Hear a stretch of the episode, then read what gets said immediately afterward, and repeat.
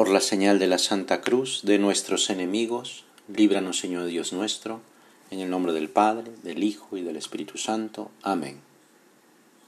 Señor mío y Dios mío, creo firmemente que estás aquí, que me ves, que me oyes. Te adoro con profunda reverencia. Te pido perdón de mis pecados y gracia para hacer con fruto este rato de oración. Madre mía Inmaculada, San José, mi Padre y Señor, Ángel de mi guarda, interceded por mí. Ayer sábado 25 de abril, la Iglesia celebró la fiesta de San Marcos, escritor de uno de los Evangelios, el segundo, el segundo según el orden que aparece en la Biblia, aunque fue el primero que se escribió. Fíjate, autor de uno de los libros de la Biblia, el libro más leído y estudiado en toda la historia de la humanidad.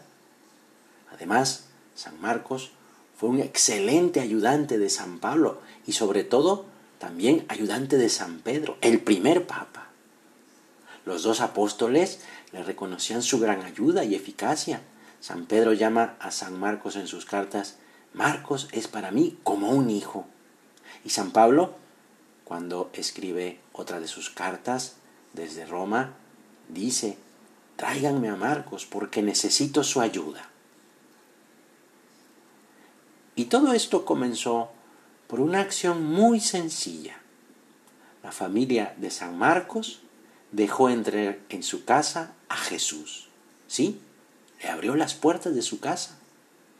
Así lo cuenta él mismo en su Evangelio. Dijo Jesús, díganle al dueño de la casa el maestro dice, ¿dónde está mi sala en la que voy a comer el cordero pascual con mis discípulos? El dueño les mostrará en el piso de arriba una sala grande, arreglada y ya dispuesta. Preparen allí lo necesario para la cena. Esa cena es la última cena, que fue el momento en que Jesús instituyó el sacramento de la Eucaristía, el sacramento del orden sacerdotal. Ahí fue donde Jesús les lavó los pies a sus discípulos en señal de humildad para que aprendiéramos a querernos entre nosotros por medio del servicio a los demás. Además, esa misma casa fue utilizada por los discípulos como lugar de reunión. Bueno, primero como escondite por miedo a los judíos que habían encarcelado a Jesús y los apóstoles pensaban que también a ellos los iban a, a encarcelar.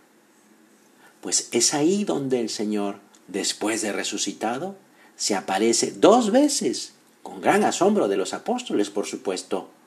Ahí también ocurre pues esa, eh, ese encuentro con Tomás, con Santo Tomás apóstol, que le había dicho a los demás, yo no voy a creer a menos que toque sus llagas, sus heridas. Y Jesús se le aparece a la semana siguiente y le dice, ven, Toma tu, toma tu mano y mete tus dedos en mis heridas.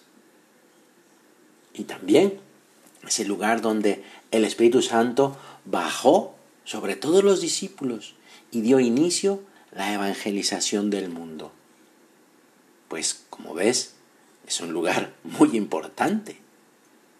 Fíjate que qué fácil se acerca el Señor. Pide un poco de ayuda. Oye, préstame tu casa.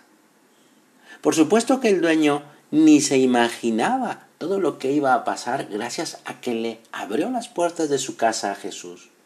Unos acontecimientos importantísimos que cambiaron la historia del mundo.